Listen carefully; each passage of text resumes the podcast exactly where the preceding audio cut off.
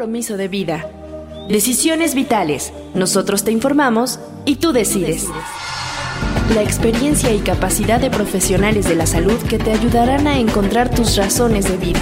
Nosotros te informamos y tú decides. Decisiones vitales.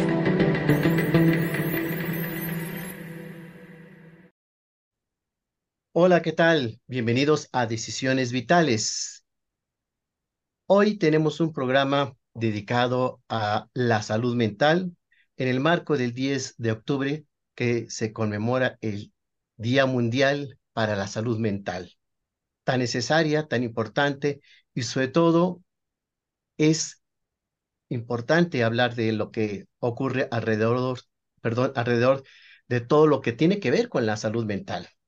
Hoy tenemos un especialista que nos acompañará y nos compartirá qué pasa con la salud mental en México y en el mundo, cómo la podemos lograr y sobre todo los tips tan importantes para que lleguemos a ese estado pues tan anhelado. Recuerden que tenemos un teléfono para que la gente nos pueda comunicar, 55 46 31 33 07 y un correo, el info arroba suicidología.com.mx. Cualquier cosa estamos para servirles y ayudarles y sobre todo orientarles en la problemática del suicidio y todas las cuestiones que tengan que ver con la salud mental. Le damos la bienvenida a Mariale Buenfil. ¿Cómo estamos, Mariale? Hola, Alejandro. Muy bien, gracias. Pues como tú dices, es un tema muy importante, ¿no? Este 10 de octubre se celebra el Día Mundial de la Salud Mental y pues como el lema lo dice, ¿no? La salud mental es un derecho humano universal. Entonces, creo que me parece que va a ser un tema muy interesante y que bueno que nos puedan acompañar en este podcast. Y también quisiera recordarles que nos encontramos en todas las plataformas de podcast y redes sociales como Suicidología. Y también nos encontramos en YouTube como Alex Águila Tejeda. Ahí nos pueden seguir y nos pueden ver. Y en suicidología.com.mx también pueden ver más información sobre lo que hace el Instituto Hispanoamericano de Suicidología, sobre los cursos y diplomados que hay. Ahí estamos para que se puedan contactar con nosotros. Y efectivamente es tan necesario conocer sobre la salud mental que yo siempre he dicho, Mariale, que la salud mental se conquista todos los días, no llega per se, hay que hacer muchas cosas para que la logramos contener, sostener, mantener y, que sea una meta de todos los días. Por ello es tan importante hablar de este tema el día de hoy y tenemos a una invitada especial, la doctora Erika Vidal. Qué gusto que esté con nosotros, doctora. Hola Alejandro, gracias por la invitación. El gusto es mío poder compartir eh, pues en este día tan importante, ¿no? Que aunque se celebra una vez al año, realmente tenemos eh, el seguimiento de todas estas complicaciones que da el no atender la salud mental durante todo el año y muchas veces en una gran parte de la vida de las personas. Entonces estoy muy contenta de poderlos acompañar. Gracias. Al contrario, doctora, eres la indicada y yo quiero compartir un pequeñito informe respecto a tu gran currículum y por qué eres la indicada para este tema. La doctora Erika Vidal Mejía es médica cirujana, egresada de la Universidad Autónoma Metropolitana, cuenta con una maestría en Administración y Salud Pública. Actualmente cursa el último año del doctorado en Administración de Hospitales y Salud Pública. Ha laborado en el Instituto para la Atención y Prevención de las Adicciones de la Ciudad de México en proyectos de salud pulmonar y tabaco, así como espacios 100% libres de humo de tabaco, donde tuvo la oportunidad de ser parte del Comité Interinstitucional de Lucha contra el Tabaco, con sede en el Instituto Nacional de Enfermedades Respiratorias, INER. Como parte de actividades, estuvo a cargo de capacitaciones sobre neurobiología de la adicción y atención de usuarios y en terapia breve para dejar de fumar. Por mencionar solo algunos de los aspectos importantes de la doctora Erika y su gran recorrido, empezaríamos preguntando ¿Qué es la salud mental? Primero, pues recordar justo lo que ya mencionábamos, ¿no? Que cada 10 de octubre tenemos que estar eh, recordando o haciendo celebración de lo que es la salud mental en todo el mundo, incluido pues nuestro país, ¿no? Y por qué es tan importante reconocer o entender qué es la salud mental, precisamente por derecho. eh, consideramos prudente y siempre nos ha establecido las diversas instituciones rectoras que la salud mental va a ser ese estado de bienestar psicológico, un tanto emocional, social, económico de una persona, realmente abarca todas las esferas de su vida, ¿no? Implica capacidades para enfrentar tensiones normales de la vida y anormales de la misma, ¿no? Trabajar de una manera productiva, fructífera, contribuir incluso con la comunidad. Entonces, la salud mental, si nos damos cuenta, abarca una variedad de aspectos eh, innumerables, ¿no? Incluye capacidades para manejar estrés, capacidad para mantener una relación interpersonal de manera saludable, tomar decisiones informadas, algo muy importante, adaptarse a los cambios, ¿no? Y tener una autoestima lo mejor posible. De hecho, pues se, se espera una autoestima positiva. Em, creo que la salud mental no solo es la ausencia de un trastorno mental, sino de tener un, una mente equilibrada, armónica, que nos permita pues funcionar de manera efectiva en la vida. Y pues todo esto en todas las edades, en, en todas las edades, en las edades infantiles, en las juveniles, en las adultas, en todas las edades es importante poder contar pues con algo como es la salud mental, eh, relevante en su totalidad, ¿no? Es un componente esencial de la salud general y nos va a contribuir de manera muy significativa para la calidad de vida de todas las personas en todas las edades. Esto es lo que yo entendería eh, por salud mental no nacemos con salud mental, ¿no? Idealmente eh, se va construyendo este concepto tan complejo con todas las variantes y aristas que comentas. Es decir, eh, nuestra salud mental va mm, a formarse de acuerdo a nuestra familia, sociedad, eh, temporada que, en la que vivamos, época en la que vivamos, serían los factores que contribuyen a la construcción? Hay un sinnúmero de factores, ¿no? Familia, sociedad, áreas educativas, áreas laborales. Realmente creo que todos tenemos eh, mucho que hacer en cada uno de los rubros que nos va tocando para que precisamente la sociedad, eh, las personas cuenten con una salud mental adecuada, ¿no? Hay situaciones adversas muchas veces en, cada una de las personas que pueden desequilibrar, ¿no? Este, esta tranquilidad y entonces se va afectando la salud mental, hay situaciones muy diversas, pero lo importante aquí es que pues es un derecho, ¿no? Tenerla hay medios para atenderla cuando esto se requiere, cuando ese equilibrio se pierde, ¿no? Ya no tenemos ese equilibrio, entonces podemos acceder a espacios donde podemos atendernos, ¿no? E intentar establecer nuevamente ese equilibrio para que todo funcione de manera pues más adecuada, lo mejor posible en una persona o en una familia. Recordemos que muchas veces pensamos en que el proceso de salud mental cuando no está en equilibrio afecta a una persona, pero no termina afectando a familias completas, ¿no? Entonces es importantísimo. Sí, y eso que dices es muy importante, ¿no? Porque a mí me ha tocado eh, familias que dicen, no, es que el que está mal es ella. y todos estamos bien, ¿no? Pero entonces, pues obviamente esta persona de la familia se ve impactada por toda la dinámica familiar y entonces luego los de la dinámica familiar no quieren hacer ese cambio, pero sí quieren que la hija o el hijo lo haga, ¿no? Eso está muy difícil muchas veces no se visualiza incluso que algunas cuestiones que han llevado al punto del desequilibrio de la salud mental están incluso dentro de ese círculo. Entonces es importante que de alguna manera podamos psicoeducar y apoyar a las personas que lo requieren. Yo creo que hablar de salud mental es un tema muy complejo para muchas personas, no muy difícil, sobre todo cuando tienes asociada alguna situación eh, de carácter ya eh, fisiológico, neurológico, porque se asocia a un sinnúmero de situaciones, ¿no? Se puede asociar desde algún proceso eh, metabólico, algún proceso social, algún proceso financiero. Entonces, sí hay muchas áreas por donde se puede ir revisando qué está pasando con una persona y por qué está afectada pues esta salud mental. Entonces, es interesantísimo y al mismo tiempo un compromiso con las personas que requieren la atención. Por supuesto, y a mí me llamó mucho la atención, fíjense que dos datos que me impactaron eran que solo una persona aquí en México de 100 va a terapia o va a buscar ayuda con respecto a la salud mental. Entonces el 99% restante no.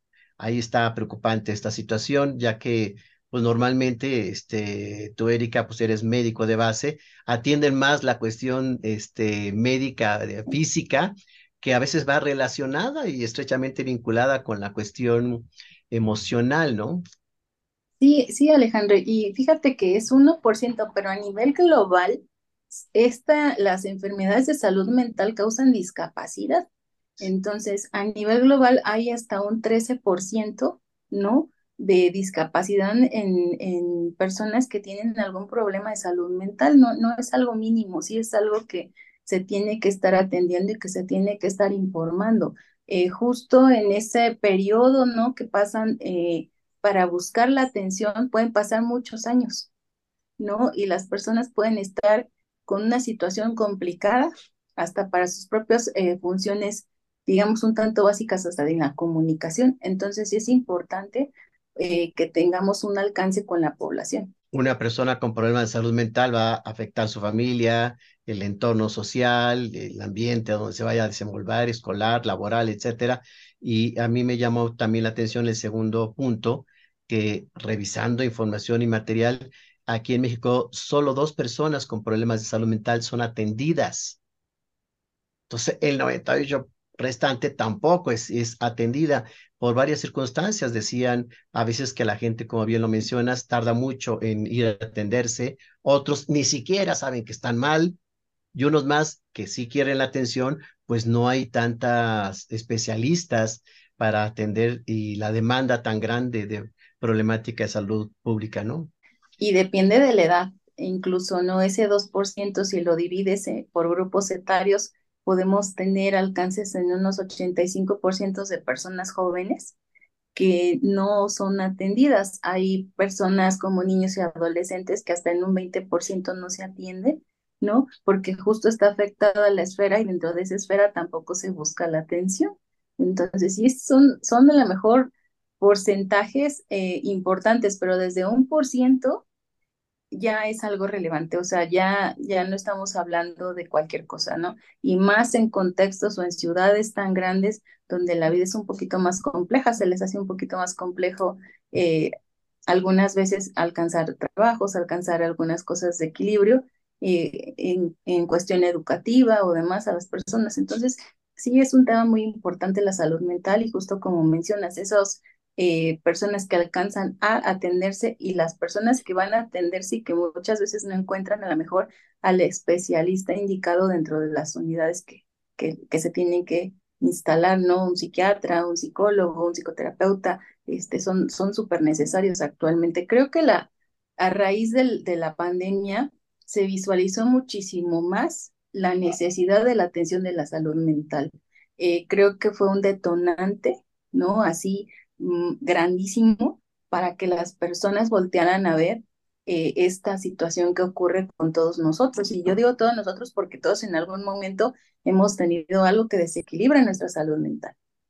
Pero la pandemia fue algo que simplemente tocó y trastocó para que se pudiera visualizar muchísimo más a fondo la necesidad de la atención de la salud mental destapó muchas condiciones patológicas y bueno, tú también como especialista en adicciones, es fue lo que vimos en el hacinamiento, la situación del alcoholismo se incrementó, la situación de consumo de otro tipo de sustancias y por supuesto violencia familiar. Son situaciones que debido a tener que estar encerrados, la gente pues no sabía cómo manejar esas situaciones. Fue algo que nos agarró pues en desconocimiento y, y desprovistos exactamente de qué se debe hacer y si además había diría yo, algunos núcleos allí no muy buenos de salud mental, pues fueron los que se desarrollaron y se ampliaron, ¿no? Eso ha pasado, eh, se intenta de alguna manera ir apoyando a las personas, en nuestro caso que estamos en Ciudad de México, pues intentamos, ¿no? De alguna manera atender a la mayor parte de la población que menos tiene, porque somos salud pública, me encuentro trabajando en la servicios de salud pública de la Ciudad de México. Entonces, ahí en, este caso, lo que intenta precisamente eh, la, la Secretaría o los servicios de salud, pues es dotar ¿no? de esta atención a la población que menos tiene o que menos acceso tiene a, a, no sé, a un psiquiatra, a un psicólogo, ¿no? Pero pues ha sido no tan fácil, eh, muchas veces pues la espera en la gente es un poquito tardada y sabemos muy bien que la salud mental pues no, no debería de ser un tratamiento tardío, debe de ser lo más pronto posible, ¿no? Por los desencadenantes que pueden ir eh, desarrollando los pacientes. A veces hay crisis, ¿no? Que se tienen que atender inmediatamente. Así es. Sí, porque tocas dos puntos álgidos. Uno, para aquí en México, que la gente tuviera acceso a la atención, diríamos, gratuita eh, por parte del gobierno, tiene que ser perteneciente del trabajo, ¿no? De para tener IMSS o ISTE. Si no, pues no eres derechohabiente. Si no eres derechohabiente, entonces tienes que hacerlo en forma particular, que puede ser para muchos bolsillos oneroso el asistir a una consulta privada. Y pues ya ni hablemos de los medicamentos, ¿no? Que también este, son bastante caros, ¿no? Sí, en la Ciudad de México tenemos, yo diría que una fortuna, ¿no? Eh, por nuestra propia ubicación y los recursos con los que contamos. Y uno de ellos es porque contamos con centros comunitarios de salud mental y adicciones y contamos con módulos de salud mental. ¿Cuántos de ellos tenemos? Tenemos 32 centros comunitarios de salud mental y adicciones y tenemos más de 80 módulos de salud mental eh, obviamente con eh, equipo profesional, son psicólogos, muchos de ellos ya tienen posgrado en psicología, en adicciones, la mayoría, y también contamos con psiquiatras, poquitos, pero sí contamos con psiquiatras, se trata de cubrir todas las áreas de la ciudad y también es la única entidad que cuenta con 33 claves de medicamentos psicotrópicos. Entonces, de alguna manera, la atención en salud pública intenta todo el tiempo de garantizar eh, la atención de los pacientes que llegan con nosotros. Eh, se está intentando no avanzar en este tema y esperamos que continúe cada vez mejor. El paciente, te digo porque a mí me pasa y creo que también a Mariale, van un tiempo, sienten cierta mejoría y lo dejan. Es decir, a veces los pacientes no terminan los tratamientos ni medicamentosos ni terapéuticos también ocurre en el sector salud donde eh, también eh, trabajas? Eh, sí, sí tiende a ocurrir. Generalmente lo que pasa con nuestros pacientes, y ustedes lo conocen, es que cuando tienen un problema de salud mental o de consumo de alguna sustancia, es que no están laborando. una vez que inician el manejo terapéutico, pues dentro de los tratamientos, ¿no? Que se les plantean, pues es el tal vez estar ya involucrándose en sus esferas de labores y demás, muchas veces es lo que ha implicado que ellos dejen de acudir, no que encuentran ya un trabajo y que entonces no pueden acudir. Sin embargo, eh, nosotros contamos con un área de rescate telefónico. Lo que se intenta es rescatar a estos pacientes para que ellos se reintegren a sus terapias. Y además de que contamos con horarios ampliados, o sea, si ya están laborando por la mañana, pueden acudir por la tarde o fines de semana a tomar precisamente las terapias. Y justamente, eh, bueno, también me quedo pensando, ¿qué pasa? ¿No? A lo mejor, bueno, ahí donde estás no pasa tanto, pero ¿qué pasa cuando un paciente justo se va antes de terminar el tratamiento? Como qué consecuencias trae, ¿no? Pues las consecuencias propias son del paciente, obviamente, ¿no? Sabemos que puede recaer, que puede agudizarse alguno de los cuadros ansiosos, depresivos, o incluso en los pacientes o usuarios que tenemos con patologías duales, que pueden existir justo esas requeridas, pero siempre que ellos tocan la puerta, siempre se reciben, ¿no? Se intentan hacer los rescates, hay un número determinado de rescates, ¿no? De tratar de convencer que ellos continúen con nosotros. Eh, sin embargo, cuando por diversas circunstancias esto no, no se da, pues siempre tenemos este, esas puertas abiertas para poderlo seguir atendiendo con mucho gusto. Yo siempre he hablado de la necesidad de la empatía del especialista con el paciente. A veces en el sector salud, eh, la paciente se queja de que le dieron muy poquito tiempo o de que normalmente el médico nada más le receta y adiós, ¿no? Este, pero ya el trabajo terapéutico, que es mucho más complejo, de mayor tiempo y duración, este, pues el paciente a veces dice, es que me dieron cita hasta dentro de un mes y cuando la situación es crítica. ¿Pasaría esto, eh, Erika, debido a que hay un exceso de pacientes? Sobre todo cuando hay una sobrecarga ¿no? de, citas eh, para gestionar, dependiendo de la demanda eh, que se tenga, y sobre todo en algunas alcaldías que tienen más población que otras.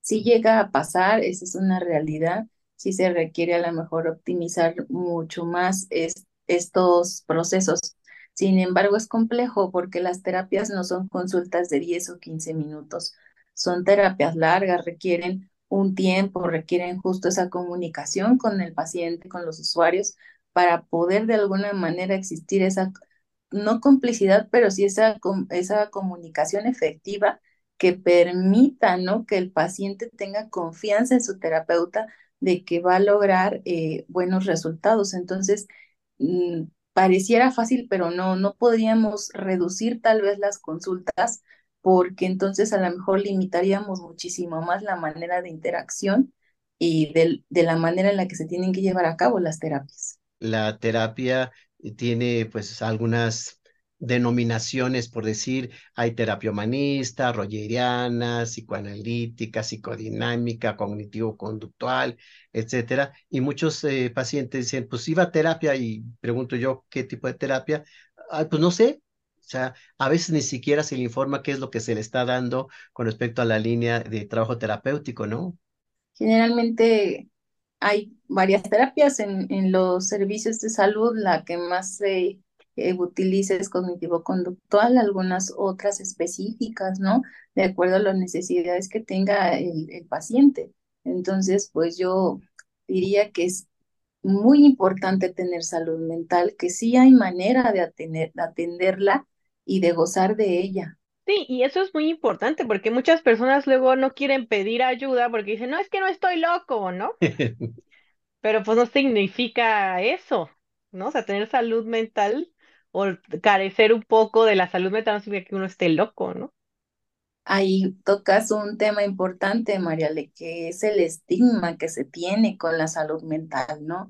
E, esa ideología de pensar que alguien que tiene un problema de salud mental o está loco o está fuera de, de lo normal. Realmente eh, creo que tenemos que trabajar mucho con ese tema, sí hay que psicoeducar mucho a las personas, a las familias, en las escuelas, nosotros como eh, de alguna manera estamos involucrados más en, en, el área, ustedes y yo, sabemos que hay un sinnúmero de neurotransmisores en el cerebro que se ven afectados y que condicionan esos procesos de salud mental, una depresión cuando está eh, tocado un neurotransmisor y que requerirá en muchas ocasiones de una sustitución, en este caso farmacológica, de un medicamento que permite equilibrar esos niveles para que entonces esa persona recupere su bienestar completo.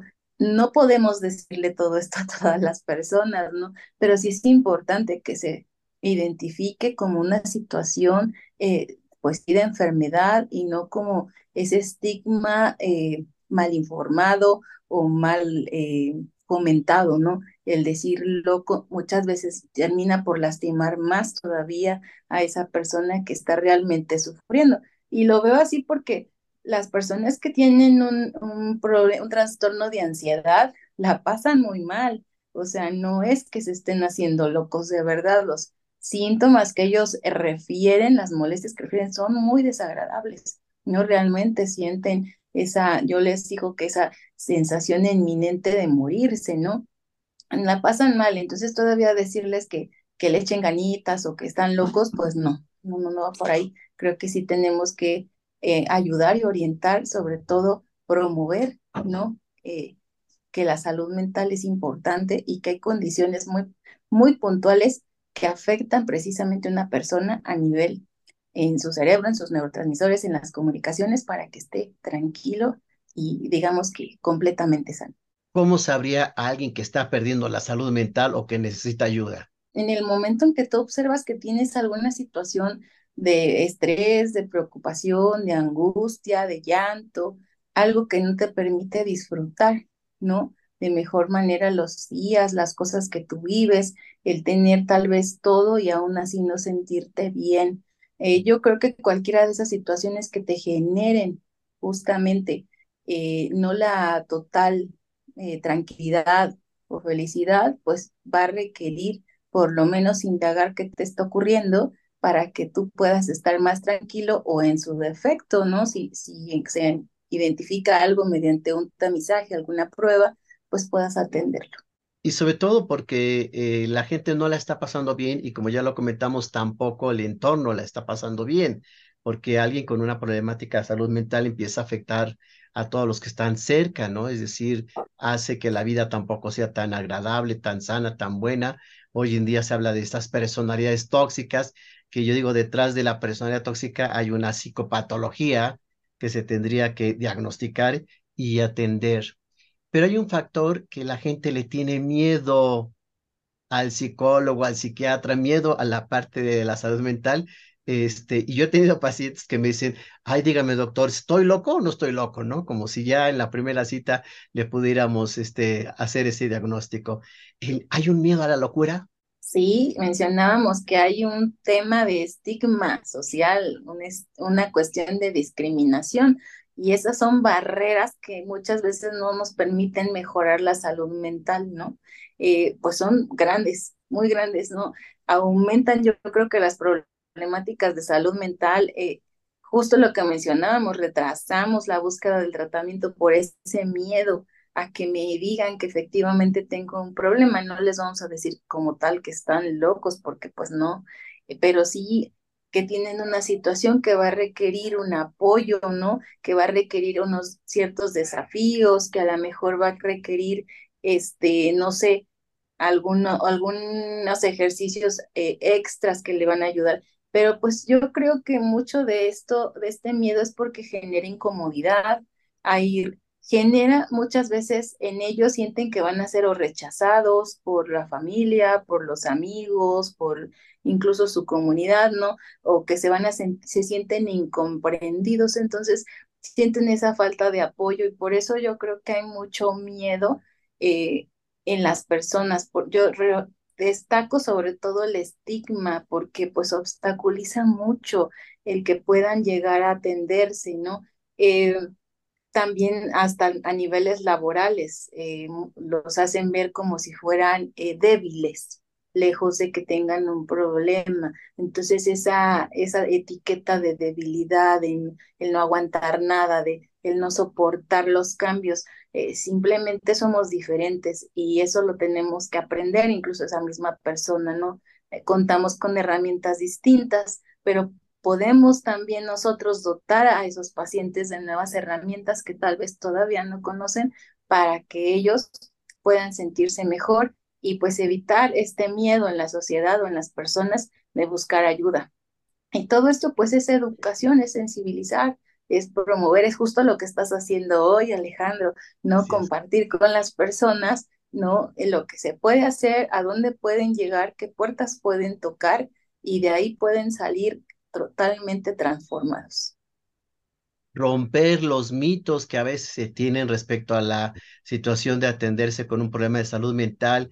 Ahorita se me ocurren tres y algunos de ustedes eh, le agregan a otros que han escuchado esto de que me van a encerrar en un psiquiátrico, encerrar como cárcel. Dos, me van a poner una camisa de fuerza.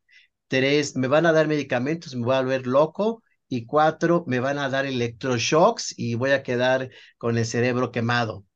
Esas son las cosas que, pues, a través de las películas, de los mitos y de, bueno, lo que ocurría en otras épocas también, pues es algo que a la gente se le queda como muy grabado, ¿no? Sí, se les queda muy grabado. O cuando quieres instalar tratamiento farmacológico, lo primero que te dicen es que se van a hacer dependientes del tratamiento farmacológico, ¿no? Cuando no es así, justo son dosis que se manejan a niveles terapéuticos y que serán retiradas posteriormente bajo vigilancia, ¿no? Y que no generará un problema, sino lo que buscamos es justo estabilizar eh, pues toda su condición fisiológica para que pueda continuar eh, en su vida lo mejor posible y ahora sí ya con una salud mental restablecida. Tenemos una obligación psicoeducativa para que la gente sepa que hoy en día tenemos medicamentos maravillosos.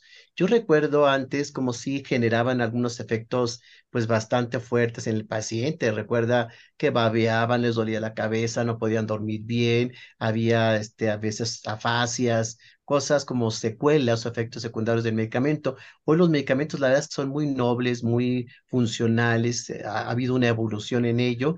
También los tratamientos y ese manejo dual que hacemos los psicoterapeutas con el psiquiatra para que en caso de dado que el paciente lo requiera, pues salga más rápido, ¿no? Y sea este, atendido y sus resultados y sus beneficios se vean pronto, ¿no? Sí, contamos ahora, yo diría que con un arsenal farmacológico favorable. Eh, creo que somos muy bendecidos de haber nacido en esta época donde la tecnología y la ciencia nos permite cada vez eh, mejorar nuestra salud de manera más eh, fácil y con menos efectos secundarios. Hay muchos medicamentos actualmente ya con nuevas generaciones, nuevas fórmulas que incluso limitan muchísimo eh, malestares generales, ¿no? Si acaso llegan a tener un poquito de cefalea, un poquito que es dolor de cabeza, un poquito a lo mejor de sueño o pesadez, pero en general ya la mayoría eh, de los medicamentos nos permiten eh, transitar sin problema durante el tratamiento. Incluso cuando algún medicamento por alguna razón en los servicios de salud genera un efecto secundario indeseado, lo que hacemos de inmediato es reportarlo. Lo se reporta para que se eh, verifique el por qué ese medicamento está generando al paciente alguna situación indeseable. Esto es muy importante, ¿no? Porque muchos con tal de no medicarse, están sufriendo. No, es que no me quiero medicar, no, es que cómo me voy a medicar, es que está mal medicarse, no, es que yo puedo solo, ¿no? Y ahí los tienes sufriendo y sufriendo y sufriendo, habiendo una medicina que te pueda quitar ese sufrimiento, ¿no? Y yo muchas veces les explico como, bueno, pues es como la hipertensión, la persona va a tener que tomar medicina, es como la diabetes, ¿no? La persona va a tener que tomar medicina o insulina, es lo mismo, ¿no? Si tu cuerpo requiere la medicina, ¿por qué no tomarla, no? Y no se estigmatiza igual a alguien con, con diabetes que alguien con un problema de depresión o ansiedad, eso definitivo. Y ya ni digamos de conducta suicida, ¿no? Porque ahí hasta los voltean a ver feo y, duele ver que se tomen esas eh, cuestiones. Realmente esa persona está sufriendo muchísimo, muchísimo.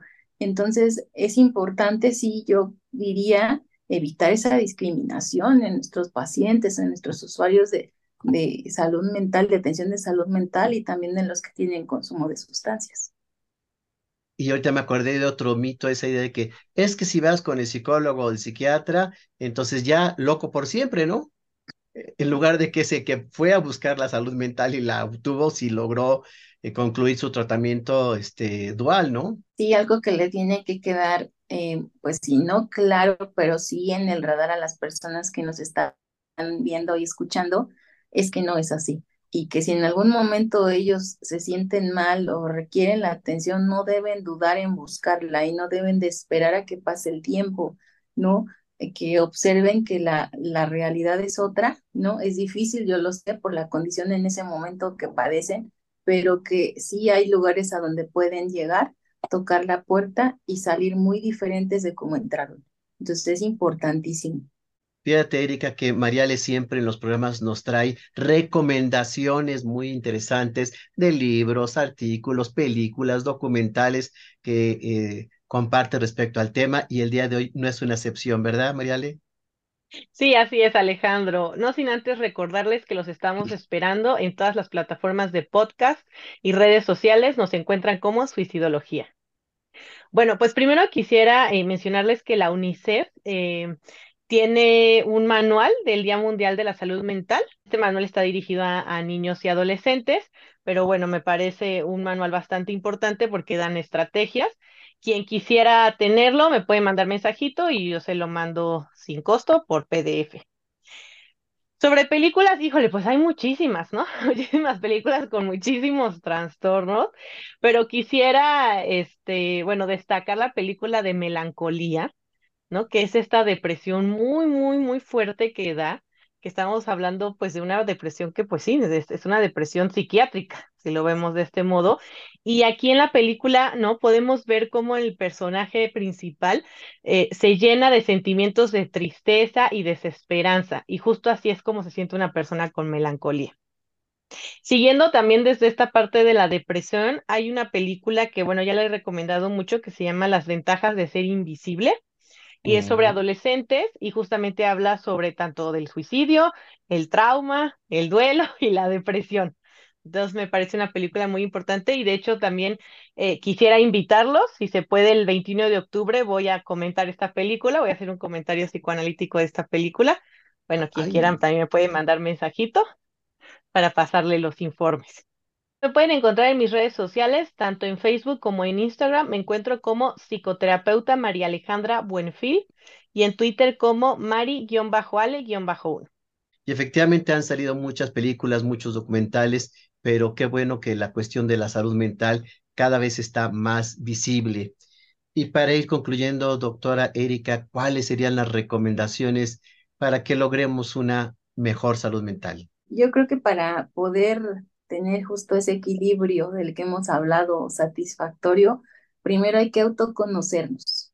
Es importante tener un autoconocimiento, saber y comprender cuando nuestras emociones, nuestros pensamientos, incluso nuestro comportamiento, pues no está en su mejor momento, no nos permitirnos identificar eh, que a lo mejor tenemos ciertos desafíos en ese momento en nuestra salud mental que podemos abordarlos de una manera efectiva. Ese es un, un, punto que yo creo que es muy importante, el poder autoconocernos, el poder autoidentificar.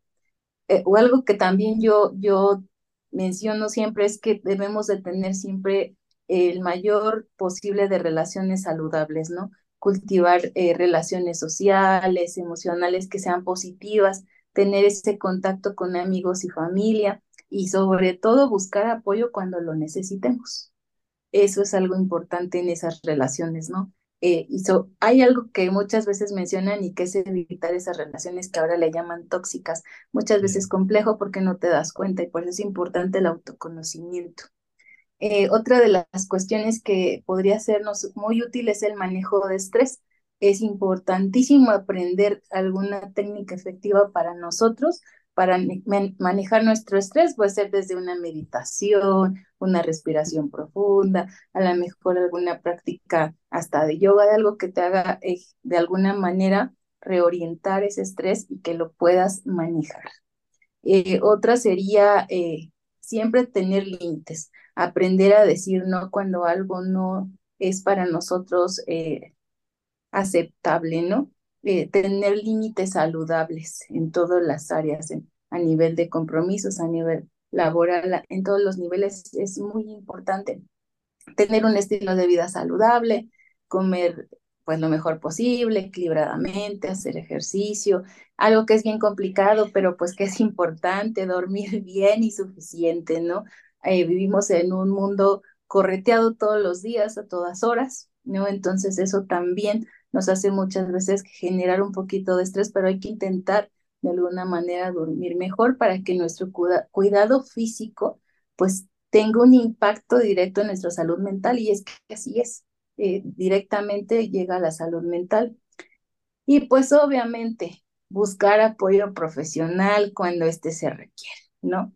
Si sabemos que, lo, que estamos en una situación donde ya pusimos en balanza todas nuestras herramientas y aún así no estamos bien, es importantísimo buscar al psicólogo, al terapeuta, a nuestro psiquiatra, para que podamos contar con una terapia benéfica o orientada correctamente, ¿no? Y pues yo creo que sería como dentro de las cosas más eh, generales, a lo mejor también contar con pasatiempos, establecernos metas, hacer algunas prácticas de autorreflexión y hasta incluso tener algún contacto con la naturaleza nos puede ayudar, ¿no?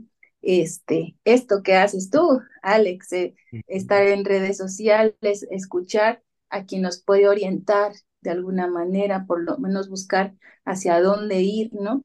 Y pues creo que de manera general esto es lo que podría yo eh, orientar, pero sobre todo acercarse a, las, a los espacios de salud, a las áreas donde se les puede otorgar esta atención, no como es en tu caso que tienes una especialización muy clara en la conducta suicida, ¿no? En el caso de nosotros, cuestiones de salud mental y adicciones. Ahí estamos, o sea, sí nos encontramos, si hay puertas abiertas, si se les puede atender, si contamos con las personas que les pueden ayudar. Atender su salud mental y créanme que la van a pasar mejor, van a estar más felices, como bien lo dices, todo un sistema complementario integral del individuo que habla de dormir bien, comer bien, tener una vida saludable, familia, pareja, vida sexual, deportiva, cultural, social, como que todo lo que integra el ser humano, allí está para que nosotros lo usemos, lo aprovechemos y sea parte integral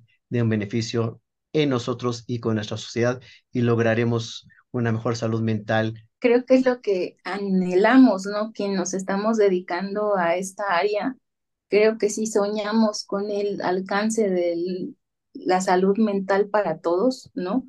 Porque es esencial para que tengamos una vida plena, saludable.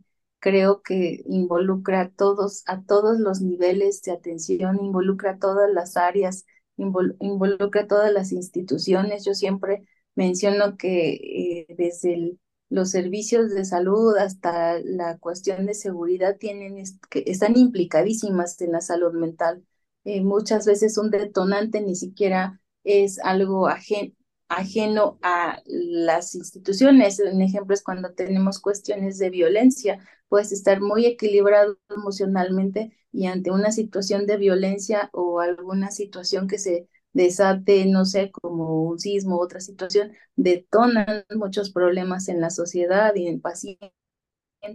Entonces, no son eventos como aislados, creo que hay mucho que trabajar, hay muchas mentes que convencer de que es importante atender la, salud mental, que se tienen que, tienen que abrir espacios, que se tiene que contratar personal y sobre todo como en nuestra área, que incluso ya tenemos personal desde 8 de la mañana hasta 8 de la noche, incluidos sábados y domingos, ¿no? ¿Por qué? Porque la salud mental no tiene ni hora ni día, no, no tiene una fecha específica para hacerse, para sentirte mal.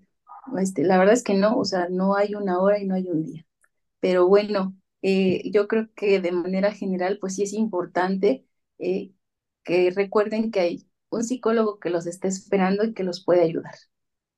Por supuesto que sí. Y bueno, pues muchísimas gracias por acompañarnos aquí en Decisiones Vitales, doctora Erika Vidal. ¿Dónde te pueden contactar? Nosotros actualmente estamos en los servicios de salud pública de la Ciudad de México. Recordarles que los servicios de salud pública cuentan con 32 centros comunitarios de salud mental y adicciones.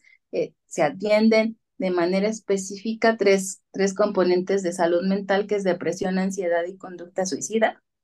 Eso es lo, más puntual. O también se pueden abordar otras condiciones, lo que es consumo de sustancias, de drogas ilícitas o drogas lícitas.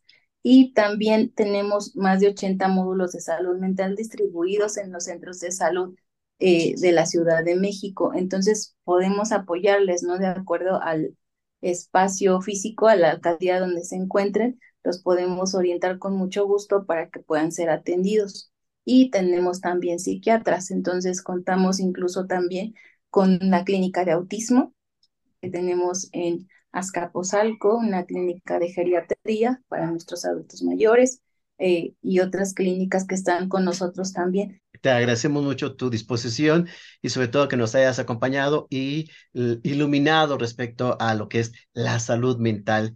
Y pues recuerden, yo soy Alejandro Águila. Tenemos una página donde pueden tener mucha información gratuita es suicidología.com.mx y recuerden que nos vemos todos los martes a la una de la tarde. Cuídense, nos vemos.